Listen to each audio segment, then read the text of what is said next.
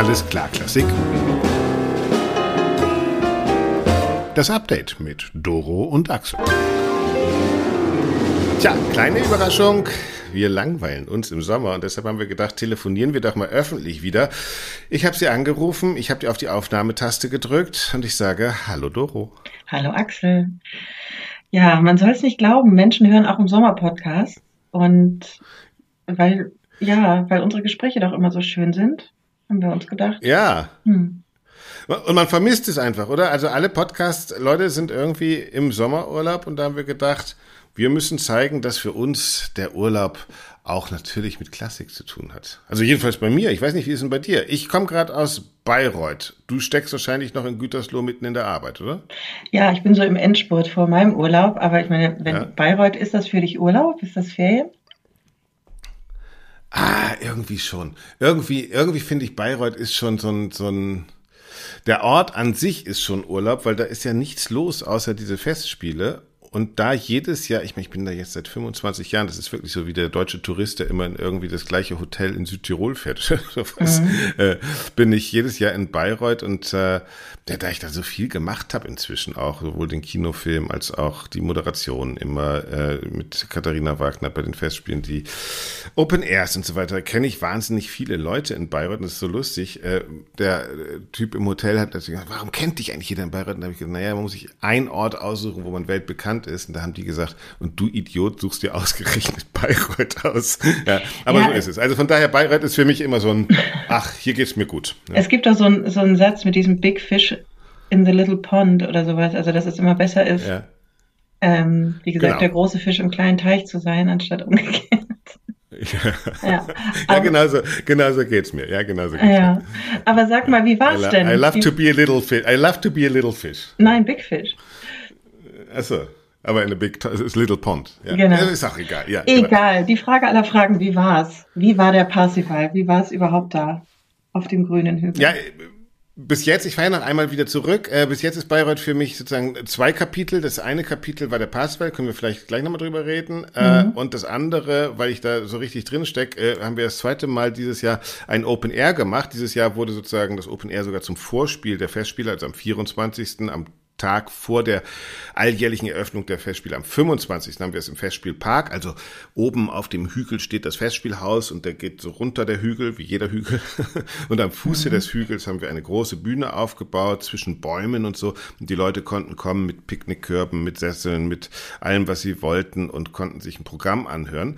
Ähm, und das stand dieses Jahr unter dem Motto, äh, Kinder macht Neues, bekanntlich ein Satz von Richard Wagner. Und ich durfte das Programm auch gestalten und habe mir überlegt, Mann, jetzt kannst du entweder ein Open Air machen, wo Wagner Musik wieder mit O Sole Mio und äh, Libiamo und den großen Hits der Open Air Musik. Das, das wäre dann äh, eher so, so Pizza Wagner, oder? Ja, genau, Pizza, Wagner Pizza, ja, genau. Ja, so ein Bitte Wagner Pizza äh, Programm machen, ja. Mhm. Äh, und dann haben wir uns aber, also die Idee ist immer, Musik von Wagner mit anderer Musik zu einem Thema gegenüberzustellen.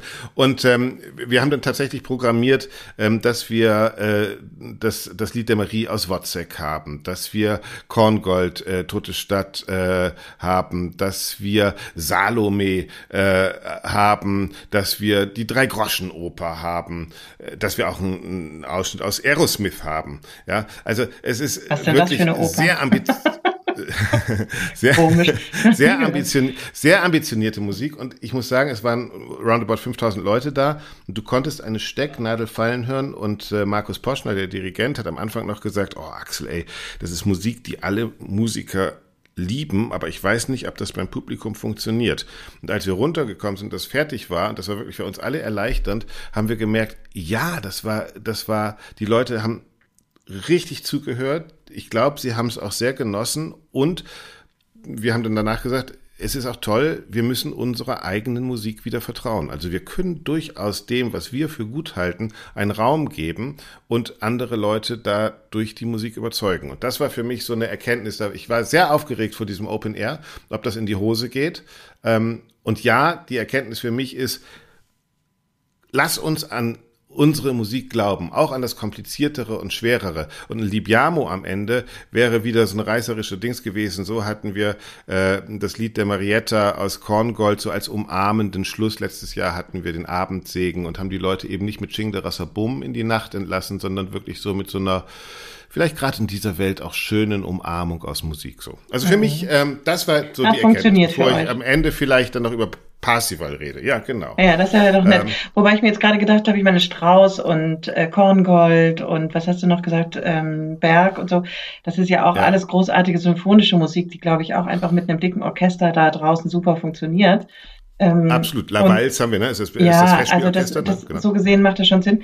Und sag mal, was war, ähm, also ihr habt natürlich dann nichts vor 1850 komponiertes gespielt, oder was war denn das? Ja, diesmal nicht. Letztes Mal haben wir sehr viel, sehr viel Bach gespielt und sowas. Diesmal, diesmal nicht. Und ich mhm. fand das Tolle, ähm, waren ja auch großartige Sänger dabei, äh, zum Beispiel äh, Olafur Sigurdsson, der Bariton, der mhm. auch in Alberich singt in, in Bayreuth. Und der hat das lustig gesagt, er hat gesagt, äh, nachdem wir diese, diesen doch sehr komplizierte und komplexe Lied der Maria, äh, Maria äh, aus Wozzeck gehabt haben, äh, danach Aerosmith, da hat er gesagt, ah ja, nach Wozzeck kam jetzt noch mal was Modernes, ja.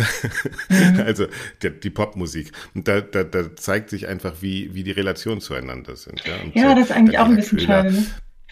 Die Brünnhilde in der Walküre singt, die hat den Liebestod gesungen. Also das, das ist dann schon auch Gänsehautmusik. Klar, Wagner ist schon auch Überwältigungsmusik und natürlich. Wer war das? Wer hat gesungen? Wer hat dirigiert? Äh, Daniela Köhler, die, die singt, mhm. äh, Daniela Köhler, die singt in, in Bayreuth die Brünnhilde in der Walküre. Dann war äh, Olafur Sigurdarsson, eben der, der Alberich dabei und äh, Magnus Willinus äh, als Tenor und dirigiert, wie gesagt, hat Markus Poschner das Festspielorchester. Ach, ich hätte gedacht, Kann man dass, übrigens, ich hätte gedacht, dass Catherine wenn ihr das Foster hören wollt, singt. Entschuldige.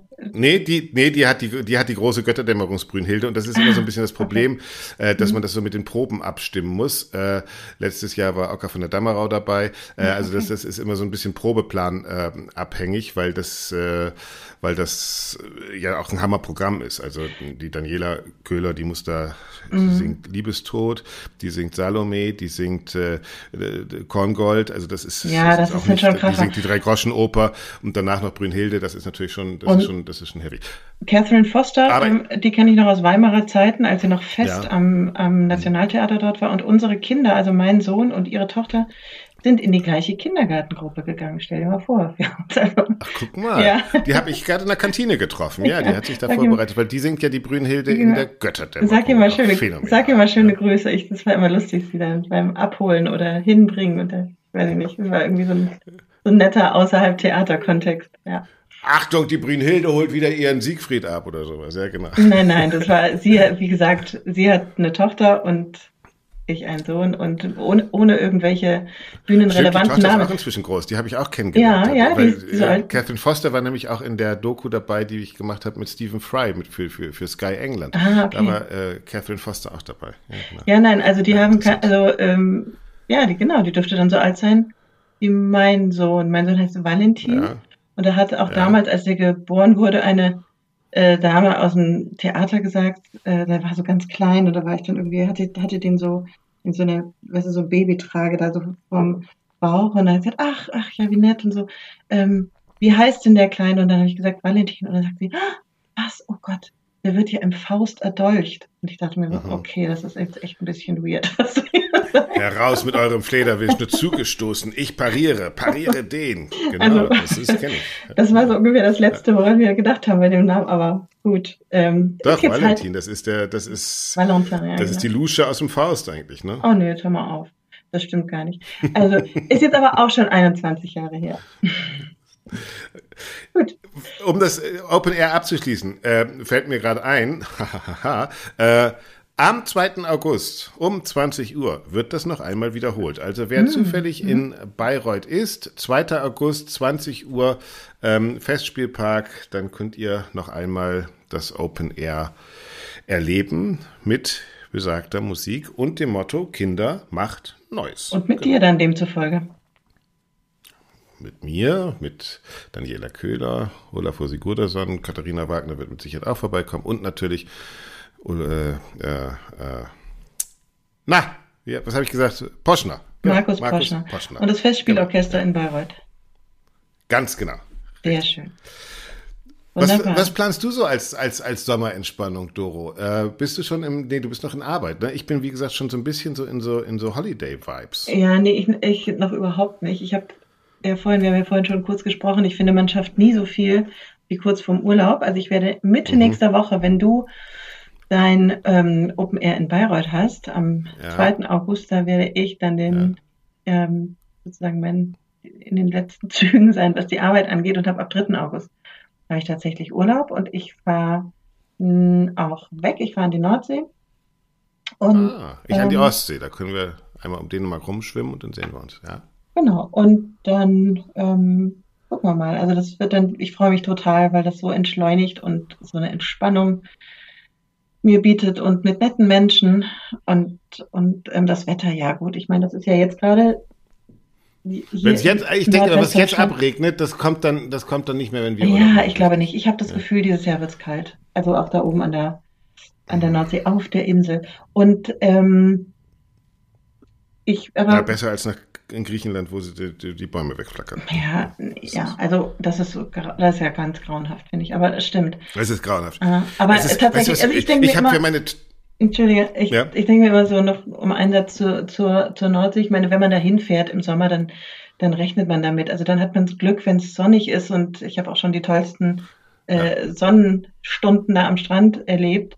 Aber so mein Minimalstandard, würde ich sagen, ist Pulli und, und kurze Hose. Dann finde ich das total. Regenjacke. Okay. Ja, in dem Bereich ja, Regenjacke. Pulli und kurze Hose. Wir Nordlichter, ey, wir fahren am liebsten sowieso im Oktober an die Nordsee, ja. Da ist es eher am schönsten, wenn es so richtig steife Brise ist, ne? So, ja. ja, naja, so das muss ich jetzt nicht, aber im Sommer, das finde ich schon. Ach, also nee, ich freue mich auf alle Fälle auf den Wind. Das ist immer so ein kostenloses Peeling, wenn du da in der Nordsee durch den Wind gehst und dieses mhm. Salzwind dir entgegenkommt. Das ist so, danach hast du Babyhaut, Doro. Mhm. Ach, hast du eh wahrscheinlich. Ach, Mensch, wie schön. Ja. Aber hast du so eine Packliste? Hast du eine Kulturpackliste? Hast du irgendein Buch, was du unbedingt lesen willst? Hast du irgendwas, was du oder brauchst du eine Empfehlung? Mm, also Empfehlungen habe ich immer gerne, aber ich sagte, ich habe, als ich kürzlich, wir haben ja in irgendeinem der vergangenen Podcasts, da hast du mich ja ganz schön, also fast fertig gemacht, als ich gesagt habe, ich mache morgens immer meine Turnübungen auf meiner Yoga. Ich habe nicht fertig gemacht, ich habe ich es mir einfach nur vorgestellt. ja. ja, okay, aber ich habe tatsächlich vor ein paar Tagen, als ich da auf meiner Yogamatte morgens rumge mir eine Acht ins Bein geknotet habe, oder das zumindest versucht habe, habe ich, habe ich so den Kopf zur Seite gelegt. Es gibt ja auch so Haltungen, wo man so einfach dann die so hält, ja, und dann gucke ich so, mhm. so auf so, ein, so zwei, äh, zwei Reihen von dem Bücherregal und dann ist mir aufgefallen, dass ich wahnsinnig viele Bücher da stehen habe, die ich noch nicht gelesen habe. Und, und dann, ich war so, gedacht, das kann doch nicht sein. Ich habe früher so gerne gelesen und so viel gelesen und irgendwie häufen die sich jetzt an und es sind auf alle Fälle paar dabei, die ich unbedingt entweder anfangen oder zu Ende lesen cool. möchte. Und äh, bin aber trotzdem offen für Empfehlungen. Also wenn du möchtest, kann ich dir sagen, was ich gerne, ja. was ich einpacke. Und ja, sag mal, sag mal, sag mal. Also, ich also alte Bücher lesen, die man eigentlich nie gelesen hat, weil man sie immer lesen wollte, das finde ich auch eine super Geschichte. Das so, so komme ich immer wieder jedes Jahr zum neuen Dostoevsky, so zum Beispiel. Ne? Das, äh, ja. Immer die gesammelten Werke gekauft und irgendwie. Wobei ich auch Jahr liebe, Bücher ach, zu kaufen und dann in so einer Buchhandlung zu ja. sein und dann so durchzuschmökern ja, und zu gucken und ach ja, toll. Und irgendwie ist es dann schade, wenn sie da stehen. Also, ich nehme mit, ähm, das habe ich schon angefangen, aber noch nicht zu Ende gelesen. Zum einen von Ewald Arendt, Der große Sommer. Das ist ein ein Roman von einem deutschen Schriftsteller, der hat auch, ich habe auch noch das neueste Buch von ihm, das heißt Die Liebe in schlechten Zeiten oder in miesen Zeiten, ich weiß es nicht mehr genau. Irgendwie, okay. das, das, ähm, ja. Das, ja. egal, aber ähm, ich nehme erstmal den großen Sommer mit, weil das thematisch so passt und es hat so ein super schönes Cover, wie jemand so ins Wasser springt und im Wasser in dem Moment mm. wurde so, also das sieht einfach ganz toll aus. Ähm, das gefällt mm. mir schon rein optisch, dieses Buch dann irgendwie im, in mm. meiner Strandtasche zu haben. Ähm, dann nehme ich noch mit das neueste, aber auch nicht mehr ganz neue Buch von Michelle Obama, Das Licht in uns heißt das. Das ist sozusagen, ich habe ihre Biografie, ja. dieses Becoming, ja, Michelle ja. Obama gelesen. Das fand ich ganz großartig. Ich finde die Frau unglaublich inspirierend und ganz, ganz toll. Und bin gespannt, ähm, was jetzt in dem Buch dann auch okay. nochmal steht. Okay. Und als drittes Buch habe ich mich noch nicht ganz entschieden. Da werde ich wahrscheinlich ein dünnes Büchlein von Daniel Schreiber mitnehmen, das heißt Nüchtern. Das habe ich ähm, mhm. angefangen, bin aber noch nicht fertig. Und da schreibt er über seine Alkoholabhängigkeit und ähm, wie er die überwunden hat. Also so ein ganz toller Essayist. Ähm, mhm. Und er schreibt wunderbar. Es ist ein ziemlich dünnes kleines Taschenbuch. was man schnell durchlesen kann und was ganz ähm, erstaunlich ist, er schreibt auch darüber, wie sehr Alkohol gesellschaftsfähig ist ähm, inzwischen und dass es, dass Alkoholabhängigkeit nicht erst da anfängt, wo du im Grunde nicht mehr fähig bist, okay. deinen Alltag zu, ähm, zu gestalten oder dann, wie man so sagt, ähm, wenn du, wenn du morgens um, um neun da schon deine Schnapsflasche ansetzt, sondern dass es ein viel, viel schleichenderer Prozess ist. Okay. Und wie schwer es ist, nicht zu trinken in Gesellschaft, in unserer Gesellschaft. Und das finde ich ein total okay. spannendes Thema. Um, und ähm, glaube, dass man sich da auch kritisch oder ich mich da auch kritisch an die eigene Nase fasse, weil ich auch wahnsinnig gern abends dann mein Glas Wein trinke und das ist, mm. das ist ja alles nichts dagegen zu sagen, aber mm. ähm, da vielleicht noch mal ein bisschen bewusster damit umzugehen und ähm, ich mag, wie er schreibt. Ich Habe ich mir Thema. auch vorgenommen. Ja. Äh, einfach mal abends nicht, nicht jeden Abend den Rotwein aufzumachen. Das ist eigentlich auch ganz schön. Nein, überhaupt nicht. Sondern, aber äh, also, dass man erstmal mitkriegt, wie normal das ist, weißt du? Also, dass so. Ja, ja, natürlich. Ja, natürlich. Mhm. Es ist immer gemütlich und man übertreibt es genau. auch nicht, aber man ist eigentlich schon längst drin. Ne? Und ich kann, ich kann dir nur sagen, noch eine Sache zu dem Thema. Ich war ja kürzlich beim Mozartfest in Würzburg. Ich glaube, mhm. das war noch vor unserer glaube, der letzte Podcast vor der Sommerpause habe ich erzählt und danach war Staatsempfang. Das war ja in Bayreuth, glaube ich, mhm. auch nach dem Parsifal. Ja, ja, ja, ja, klar. Ja. Und ähm, es war ein wahnsinnig heißer Tag da in Würzburg und ähm, dann kommen wir nach diesem Konzert in der Residenz und wir haben alle so, oh Gott, einfach so warm. Und da ist man natürlich, du willst viel trinken und Wasser trinken und wir kommen da in diese Halle, wo dieser Staatsempfang war und dann stehen die Leute mit ähm, Tabletts und es gibt einfach nur Wein klar, in Würzburg, Frankenwein, ja, es war ja, ausgesprochen sehr guter Wein. Ich denke mir so, das kann doch jetzt echt nicht sein, dass die da nicht mal wenigstens auch mit Wasser stehen. Und da dass sie nicht mal Sekt austreten. dass da nicht mal Champagner ist, das kann doch gar nicht sein. Und ähm, dann habe ich gefragt, ähm, ich, oh, ich hätte gerne erst jetzt mal einen Schluck Wasser. Sagen sie, ja, ja, steht da auf dem Tisch. Also das war schon da, aber aktiv angeboten. Obwohl eigentlich ist das immer so, oder? Dass du, dass du schon auch noch Wasser hm? da hast. Also bei, beim Staatsempfang ja, in Bayreuth war das so. Das gab das gab's ja auch. Das gibt's auch. In Bayreuth hat auch Herr Söder gesprochen, da brauchte ich auch das Bier. Ja, es ist egal. Ich wollte nur sagen, also das sind, das sind so Sachen, die einem dann so plötzlich auffallen, wenn du dich dann mit dem Thema so ein bisschen mhm. beschäftigst. Mhm. Aber. Das ist interessant, weil das führt auch zu meinem, würde zu meinem, würde zu meiner Leseliste führen. Aber du mhm. warst nicht fertig, bitte. Nein, ich war, ich bin fertig. Ja, okay. Also ich habe gerade gelesen, äh, weil es einfach so ein easy read ist, äh, Heinz Strunk, ja, also mhm. der goldene Handschuh Heinz Strunk, mhm. äh, der gelbe Elefant sind Kurzgeschichten und ich liebe Heinz Strunk manchmal, weil der einfach so so den Leuten aufs Maul schaut und einfach so diese diese Familiensituation bei einer Familienfeier, die die kleinen dreckigen Geheimnisse der Menschen einfach so liebevoll ausspricht. Also für mich ist er so ein kleiner Mozart der Kurzgeschichte irgendwie. Der, der liebt einfach alle Leute eben, egal ob sie Alkoholiker sind, ob sie äh, notfalls auch ihre Frauen schlagen oder die Frauen böse zu ihren Männern sind. Äh, aber er, er, erzählt die Geschichte immer so, dass er zu einem Kern kommt, wo er sagt, aber das Gute ist doch da. Also es ist eigentlich alles scheiße, aber irgendwie merkt man bei Strunk immer, aber das Gute ist doch da. Also der glaubt so immer mhm. so an das mhm. Grundgute im Menschen. Und das, das finde ich eigentlich schön. Und der schön, gelbe Elefant ja. kann ich empfehlen, sind Kurzgeschichten. Äh, Gibt es übrigens auch auf verschiedenen Podcast-Anbietern als, als, als, als Hörbuch. Äh, kann man sich auch gut anhören, weil er liest das selbst. Und wenn der Schrunk erstmal so anfängt, in Norddeutsch zu reden, das ist so super. Ja, das kann man sich einfach großartig anhören. Und dann bin ich jetzt gerade dabei, äh, zweite Empfehlung, bin ich auf Seite 352, sehe ich gerade. Äh, ich glaube, ist gerade in Deutschland auch rausgekommen. Ich lese es hier noch in Englisch, deshalb weiß ich den deutschen Titel auch nicht. The Romantic. Äh, von William Boyd. William mm, Boyd mm erzählt darin die Geschichte eines Typen, der irgendwie 1800 oder 1790 oder sowas geboren wurde und dann durch diese ganze ja, Epoche der Romantik gleitet in England. Äh, es geht nach Afrika, wo er äh, sich aufmacht, den, den Ursprung des Nils sozusagen zu erkundschaften. Er ist in Amerika, weil er aus, auswandern muss aus England, äh, baut dort eine Bierfabrik auf und es sind Höhepunkte, äh, Tiefpunkte und äh, es ist ein ganzes Leben im, in der Zeit der Romantik und es ist wirklich ein großartiger Roman von William Boyd. Kann ich nur empfehlen. Ach, The Romantic von William Boyd.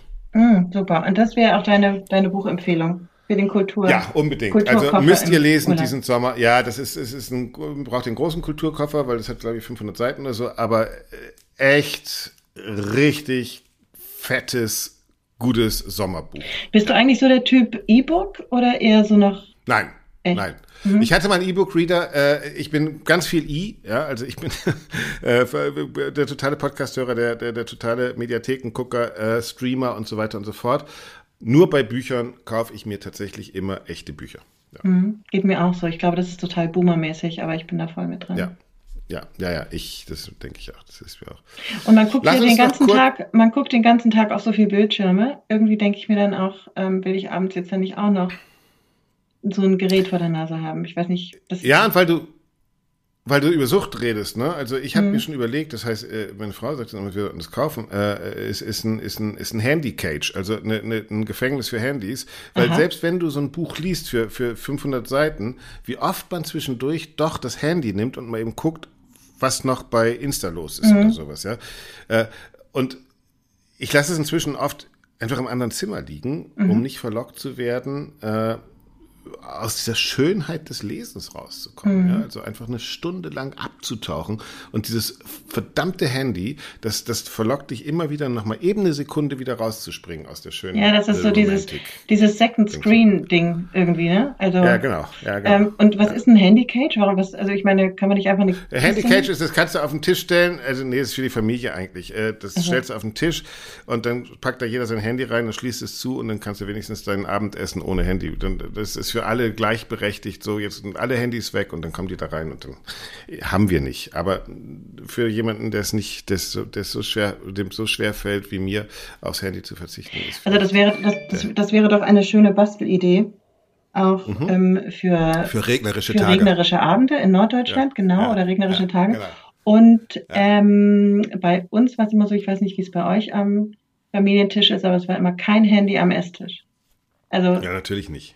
Ja, das gut, aber das war total klar, ähm, immer. Ja. Und auch wenn das Telefon klingelt oder pinkt, ja. war irgendwie klar, ähm, das kann jetzt mal warten, solange wie wir hier zusammensitzen. Und das war eigentlich immer ganz schön. Also ohne, dass wir da Absolut. irgendwie dogmatisch gewesen wären oder so, ne? Wenn man gesagt hat, ich erwarte jetzt irgendwie noch einen wichtigen Anruf oder ich weiß nicht, so dann, ähm, oder mh, ich wollte mich noch mit Hannes verabreden, der meldet sich gleich und so. Ich meine, das ist jetzt kein Ding, aber nicht einfach dann so ich nebenbei. Und ich sage dir, früher war das, also manchmal sieht man das ja in so alten Filmen noch, da gab es natürlich keine Handys und keine iPads und so weiter, aber da saß auch dann ganz oft der ja. ähm, Vater der Familie einfach verborgen hinter einer Zeitung und dem ausgedruckten Internet würde man heute Beim sagen. Frühstystisch, ja, Beim natürlich. Frühstückstisch, genau. Also es ist genau Mutter so eine, und Vater haben die Zeitung gelesen. Genau, ja, ist ja auch so eine, so eine Flucht. Und herrlich finde ich immer, wenn, dann, ja, hm. Wenn nee, die, die, die Mutter den Unterhaltungsteil gekriegt hat und der Vater Politik und Wirtschaft gelesen. Ja, und Sport. Und Sport, und, Sport ja. und Mutter Unterhaltung und Lokales. Und das Feuilleton vielleicht. Wenn es irgendwie eine, äh, keine Ahnung. Das ist eigentlich witzig. Das kann man der nicht typ, mehr machen. Äh, aus, The Romantic bei seiner Nilüberquerung äh, ist krank geworden und der Botschafter in Afrika äh, sagt, die Nacht überlebt er nicht und schickt nach England schon, weil nur einmal im Monat ein Schiff da fährt, äh, die Todesnachricht. Und in mhm. ganz England verbreitet sich die Todesnachricht, aber der Typ äh, ist natürlich am nächsten Tag dann wieder gesund. Also dann ganz England glaubt, er ist tot und äh, ganz, ganz äh, in Afrika ist er eigentlich schon wieder lebendig. Also da, da sieht man mal, wie, wie Medien, wie Medien, ja, das würde ja heute gar nicht, ich meine, Sinead O'Connor stirbt in, mhm. äh, mhm. und, und, und bam, weiß es die ganze Welt, ja, und dann ist es auch so. Und mhm. früher war das wirklich so, die, ja, whatever. Darf ich noch einen Tipp, weil, weil ich, äh, heute ist ja, heute ist ja außerhalb der Reihe, deshalb darf man so wahnsinnig viel Eigenwerbung machen. Äh, mhm. Darf ich auch noch, noch eine Eigenwerbung Na, machen? Na, du darfst alles. Aber wenn du dann noch von Parsival erzählst und von der VR-Brille. Absolut, absolut. Äh, hat auch was mit Bayreuth zu tun. Die nächsten fünf Tage, ich stelle euch den Link in die, in die Shownotes, äh, ist in der ARD-Mediathek kostenlos zu sehen der Film äh, Wagner, Bayreuth und der Rest der Welt. Ähm, ein Film, eine Doku, die ich gemacht habe, anderthalb Stunden über Wagner-Fans in der ganzen Welt, über crazy Wagner-Fans in Israel, in Abu Dhabi, in äh, New Jersey, in was weiß ich wo, äh, Japan. Äh, aber wir beobachten auch die Bayreuther Festspiele drei Jahre lang hinter den Bühnen bei Proben mit Christian Thielemann, beim Lohengrin äh, und so weiter und so fort. Also mhm. schaut doch mal rein. Bayreuth, Wagner und der Rest Rest der Welt. Die ARD-Mediathek hat es ein bisschen versteckt. Äh, vielleicht holen Sie es nochmal hoch. Ähm, läuft dann auch nochmal im BR und äh, könnt ihr jetzt aber kostenlos in der Mediathek angucken. Also, wenn Wunderbar, da kann man sich eine schöne Wagner-Pizza dazu Ehepaar, Absolut. Oder man geht zum Ehepaar Rauch, die da die Hauptrolle spielen und Bayreuth erklären und kauft sich da vorher noch eine Wurst und dann kann man das auch angucken. Axel, ich habe den Film ja mit dir gesehen bei der äh, Premiere ja. in Münster, ne? Da kamst du ja dann und ja, hast, genau, genau. Und hast da tatsächlich genau. noch ein paar Fragen beantwortet im Anschluss. Das ist aber schon. Ja, ja, ja. genau. Das war ja nett, das ja. war wirklich sehr nett. Genau. Das, ja, sehr schön. Das, ist sehr gut. Und es gibt natürlich noch ganz viele andere tolle Festivals und nicht nur Salzburg neben Bayreuth, sondern am 8. August beginnt auch das Luzern-Festival, natürlich ja, in genau. Luzern am Vierwaldstätter See. Und dann beginnt Anfang September das Beethovenfest. Dann ähm, mhm. ja, geht es langsam mit den Spielzeiten auch wieder los. Ähm, naja, wir werden berichten. Wann gehen wir eigentlich wieder auf Sendung?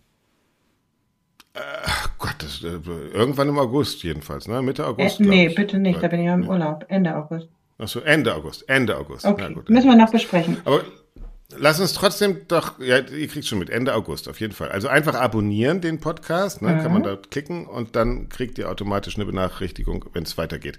Lass uns trotzdem ganz kurz einen, einen kurzen Blick noch nach Salzburg bringen. Ich weiß nicht, hast du es gestern gesehen? Ich habe es nur im Fernsehen gesehen.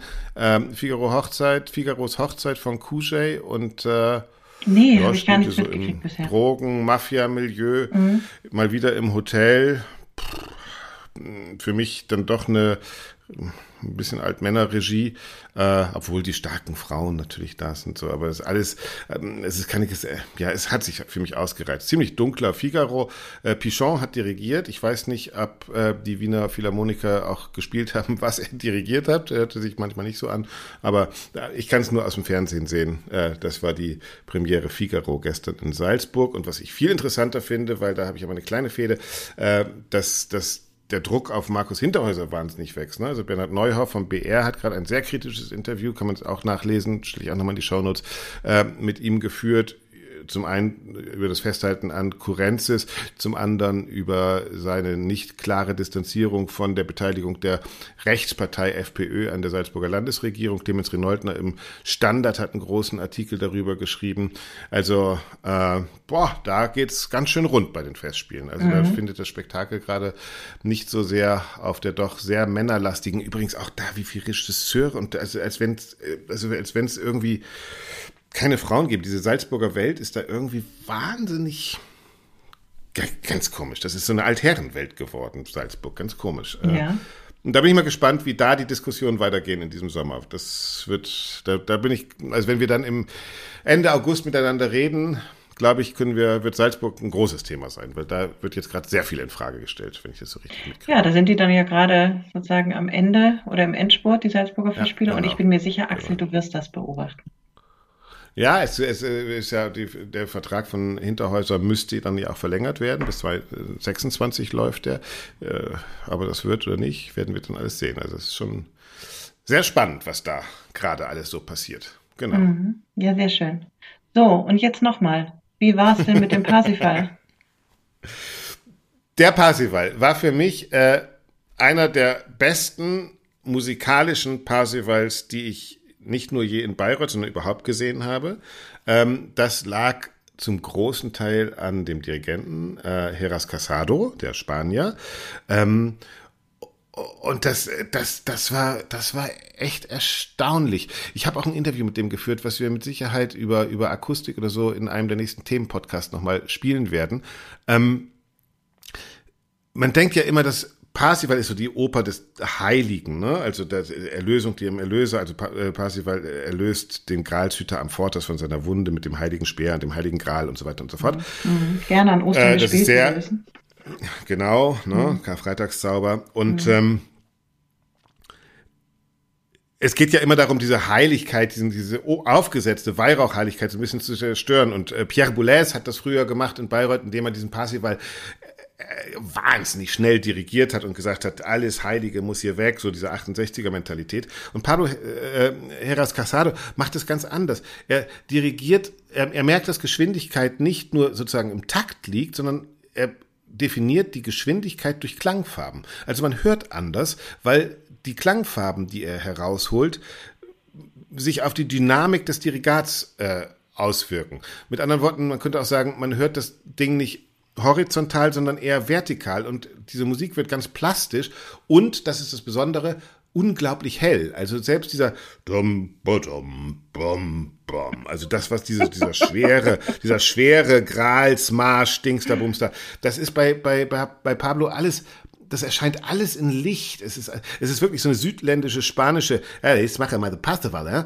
so, eine, so eine ganz helle Stimme. Also habe ich noch nie gehört und das mhm. war also großartig. Dazu passte einfach äh, Andreas Schager, nennen wir auch schon mal im Podcast, ähm, äh, der eigentlich so eine Knall-Siegfried-Stimme hat, ja, der große Tenor, der sein, seine, sein Tenor wirklich zurückgeschraubt hat und äh, einen ganz lyrischen Parsival dahingelegt hat. Elina Garancha, wo ja alle gedacht haben, singt die überhaupt oder singt die nicht, weil die bei den Proben äh, äh, verletzt war, ähm, mhm. ist gekommen und war dann wirklich einfach äh, und, und das genau als mhm. Kundri einfach und das meine ich jetzt positiv nur ein Ensemblemitglied, ja, also die mhm. ist da nicht als Weltstar angereist, nicht jetzt kommt Elina Garansche, sondern die hat einfach die Kundri gesungen und zwar sehr weich und verführerisch auch, also passte dazu ähm, äh, äh, Georg Zeppenfeld als als äh, als ähm, Gurnemanns, ja, Gurnemanns, der, mhm. der Grals Hüter, der eigentlich immer so ein schwerer Mathieu Salmin-Bass ist und, mhm. und äh, Zeppenfeld ist eher so ein leichterer, erzählerischer Bass. Also das alles hatte so eine,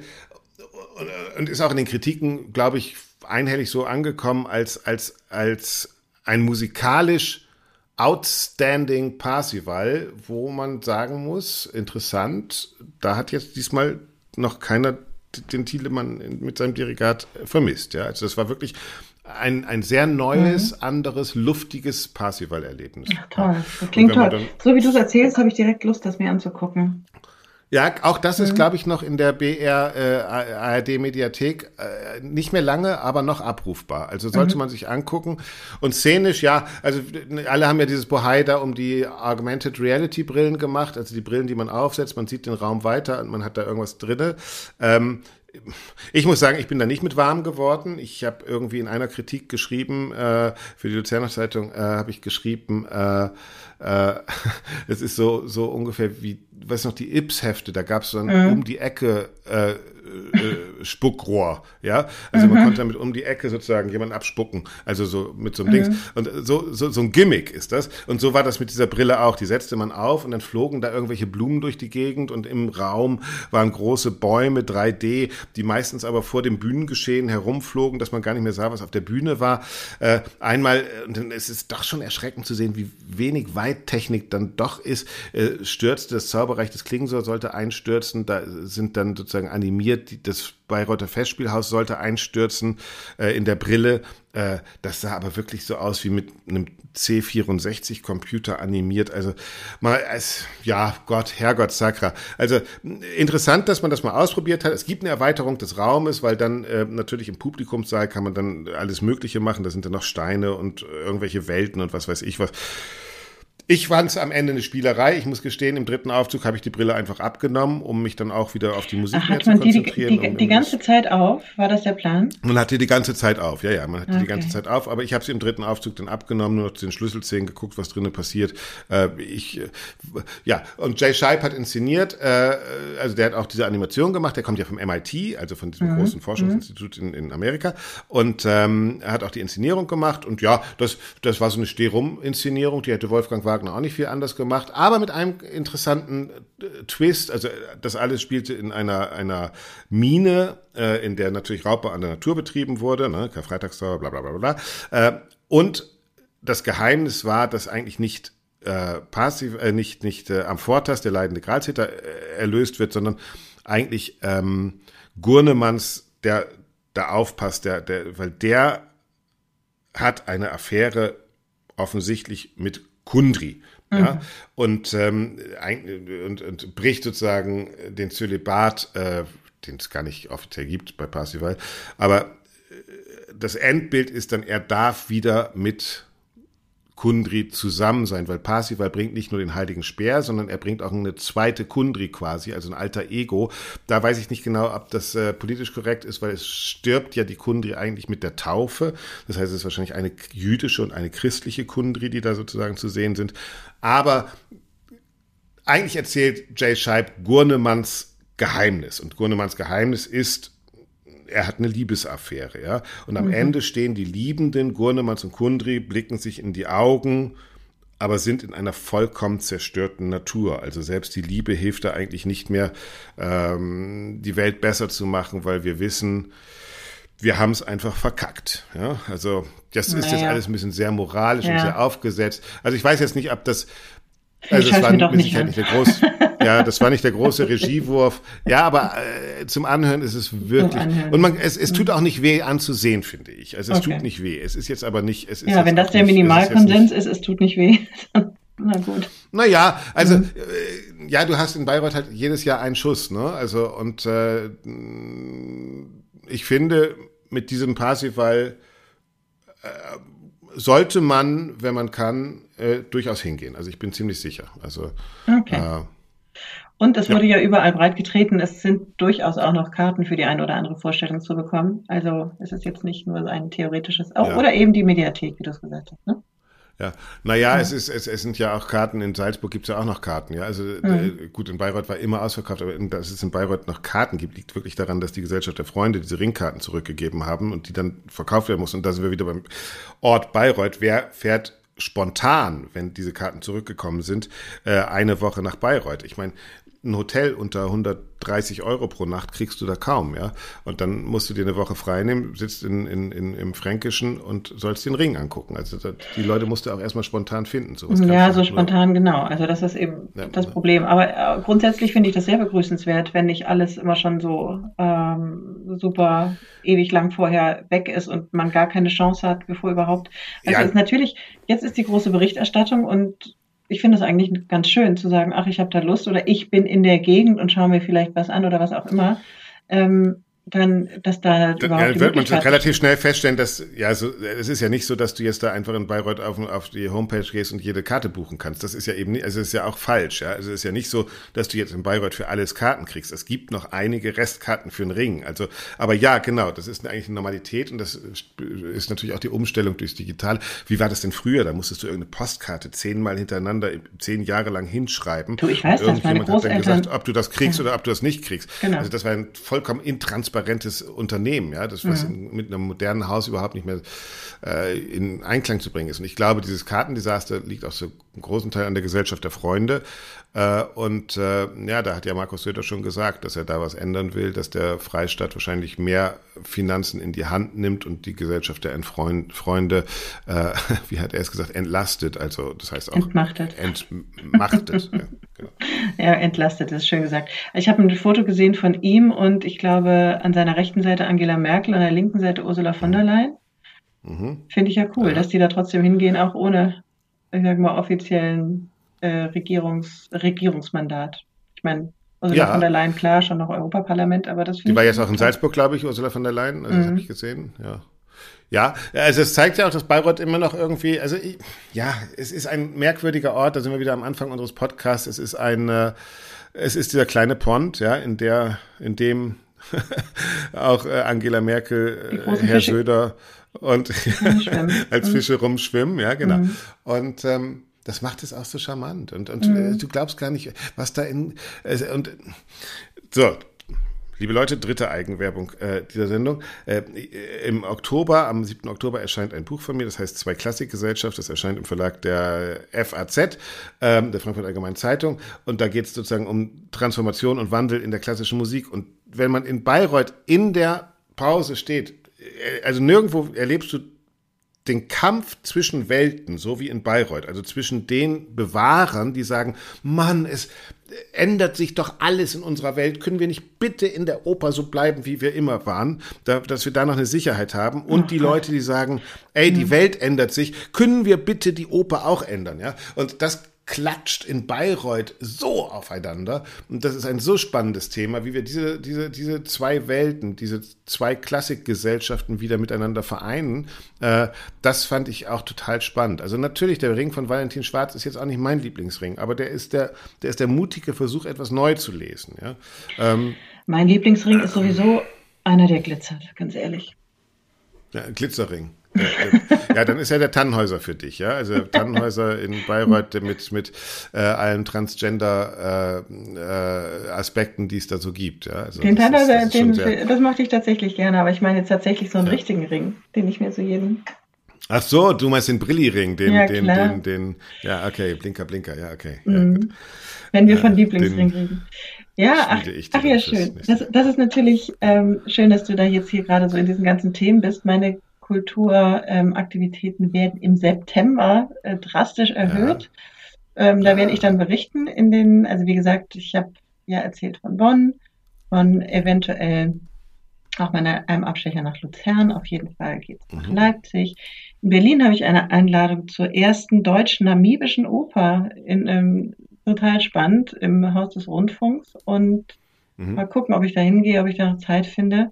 Zwischendurch muss ich ja auch noch mal ein bisschen was machen, weil wir ja. Ende, Ende Oktober, wie du weißt, in Gütersloh neue Stimmen Veranstaltungswoche haben, nämlich mit dem großen Meisterkurs, mhm. den wir immer in den mhm. Jahren zwischen den Wettbewerben machen. Und da, ähm, das ist eine tolle Woche für ausgewählte Nachwuchssängerinnen und Sänger, die wir da ähm, auch mit einem großen Abschlusskonzert und so weiter dann ähm, versuchen, ihnen Dinge zu vermitteln, die sie auf ihren, auf ihrem professionellen Weg dann weiterbringen. Und Axel, du wirst auch Teil davon sein. Wir werden uns da sehen und da werden wir auch, das wissen die unsere Teilnehmer noch gar nicht. Deswegen sage ich es dir jetzt, äh, werden wir uns vom Staatstheater Augsburg mal abends nach getaner Arbeit, die werden uns VR-Brillen mit irgendeiner Produktion, die wir dann noch mhm. auswählen werden, zuschicken. Und dann machen wir schön Movie Night mit Popcorn und ähm, VR. Oh, cool. Und Sehr gut. Ähm, da können wir ja mal gucken, ob du dich da vielleicht, ob das auf, auf eine andere, äh, vielleicht schon ein bisschen ausgereiftere Art und Weise funktioniert und ähm, ja, VR funktioniert, glaube ich, schon viel besser als, äh, als äh, AR, also Augmented ja. Reality. Ne? Das ist schon nochmal ja, ein anderer ja, Schnack, glaube ich.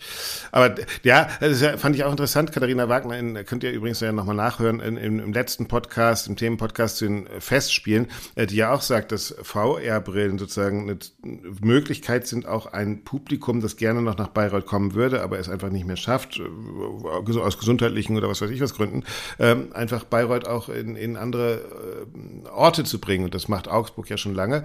Und ähm, ja, das ist, das, da gibt es mit Sicherheit spannende äh, Entwicklungen, dass der Ort der Kultur nicht immer mehr das romantische Gemäuer sein muss, ähm, sondern dass es überall stattfinden kann. Ja? Genau, und Anfang nächsten Jahres, das ist jetzt schon ein ganz weiter Ausblick, ähm, sind wir auch als Lismon Center, als ich sag mal, Zuwendungsgeber, aber auch mit, mit ähm, als Teil der unserer Masterclass in einer Mixed Reality Production, also die sowohl auf dem physischen wie auch im digitalen Bühnenraum, im Grunde war es der Passival ja auch, ähm, mhm.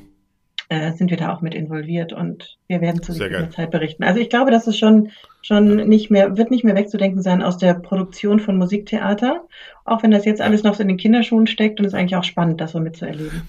Hm? Es passiert so viel Neues, weil du auch ja. Beethoven Fest Bonn gesagt hast, auch da vielleicht noch ein äh, Sneak Preview im September. Ähm, gastiert da ist das Orchester in Residence, wird das One Orchestra, One Music Orchestra sein. Äh, One Music ist von äh, Joel Gamsu gegründet, den hatten wir auch schon im Podcast, dem Dirigenten, äh, der so Wegbegleiterinnen und Wegbegleiter äh, seiner musikalischen Karriere zusammengesucht hat und Leute, die einfach aus Leidenschaft Musik machen wollen. Konzept dieses äh, One Music Orchestras ist, eine Hälfte ist nur Uraufführung und eine Hälfte ist ganz große klassische Werke ähm, äh, mit äh, frischem neuen Blick interpretiert zu haben. Äh, mhm. Äh, das hat äh, das Beethovenfest sozusagen, beim Beethovenfest wird dieses Orchester gelauncht. Ähm, auch ein sehr spannendes Projekt, wie ich finde. Also es bewegt sich so wahnsinnig viel und das werden wir auch mit dem, wie hast du es gesagt, ähm, danke Doro als Zuwendungsgeber. Ähm, äh, Zukunft weiter mit diesem Podcast begleiten können. Und äh, das, ist doch, das ist doch mal ein schöner Ausblick. Und bis dahin machen wir jetzt Holiday in ja, the sehen, North. Ostsee, von, Nordsee. Du, sehe ich von dir auch so Nacktfotos wie von unserem Freund Lorenzo auf Instagram? So richtig Wird das kommen? Das, ne? Ja. Es war so Hast richtig du das geplant? Nackt. Ist das in deinem Kommunikations-Social-Media-Plan mit auf? Ja, aber es, es war nicht so richtig nackt. Nee, nee. Es war richtig nackt. Nein, es, überhaupt nicht. Es, es reichte ein, es, Augenblick mal, um, um, um das Wichtige zu verdecken, reichte, glaube ich, wenn ich ein, ein, ein, ein Schilfrohr oder sowas, glaube ich. Das hat alles jetzt, verdeckt. Jetzt tust ja. du ihm aber, glaube ich, ein so. bisschen Unrecht. Ich glaube, der ja. hatte sich da irgendwie ein, T-Shirt oder ich weiß nicht ja. was. Nein, nein, nein, nein. Es gab ein Bild, äh, Splitterfaser. Ich habe es mir ausgedruckt und Komm. an die Wand gehängt. Aber das, das, was wir alles, also oder so. was ich gerne gesehen hätte, natürlich. Was macht eine AIDA eigentlich? AIDA Grifulina ist da? Was ist? Ach so, ja, da? die ist schön, schön wie immer und und ähm, ja. läuft durch Weizenfelder, durch Paris, durch Städte und sie ist ja auch Geil. unglaublich Instagrammable. Aber also das von Lorenzo, da war ich schon ähm, ähm, irgendwie aber es gab das ganz nackte, vielleicht hast du es verpasst. Naja, gut, ist auch egal. Also wenn es regnet draußen, äh, geht mal bei Lorenzo auf dem, auf dem Insta, Insta-Kanal. Ähm, ansonsten lest ihr die schönen Bücher, die wir euch empfohlen haben. Mhm. Guckt Bayreuth Wagner oder der Rest der Welt oder sonst was irgendwie. Kriegt es schon, kriegt es schon rum die Zeit ohne uns? Vielleicht. Also wir, mir fällt schwer. Ja? Na, guck mal. Ja. Jetzt haben wir 55. Guck mal, wir hatten jetzt schon Entzug. Ja. ja. Macht's gut. Axel, du darfst mich immer anrufen, auch wenn wir nicht, wenn wir nicht äh, aufnehmen. Das weißt du. Ich nehme immer auf, wenn ich dich anrufe. oh, okay. Liebe Leute da draußen, genießt den Sommer, auch wenn er noch nicht ganz da ist. Aber es wird alles gut. Haltet ja. die Ohren steif. Wir hören uns Ende August. Auf bald. Tschüss. Ciao, ciao.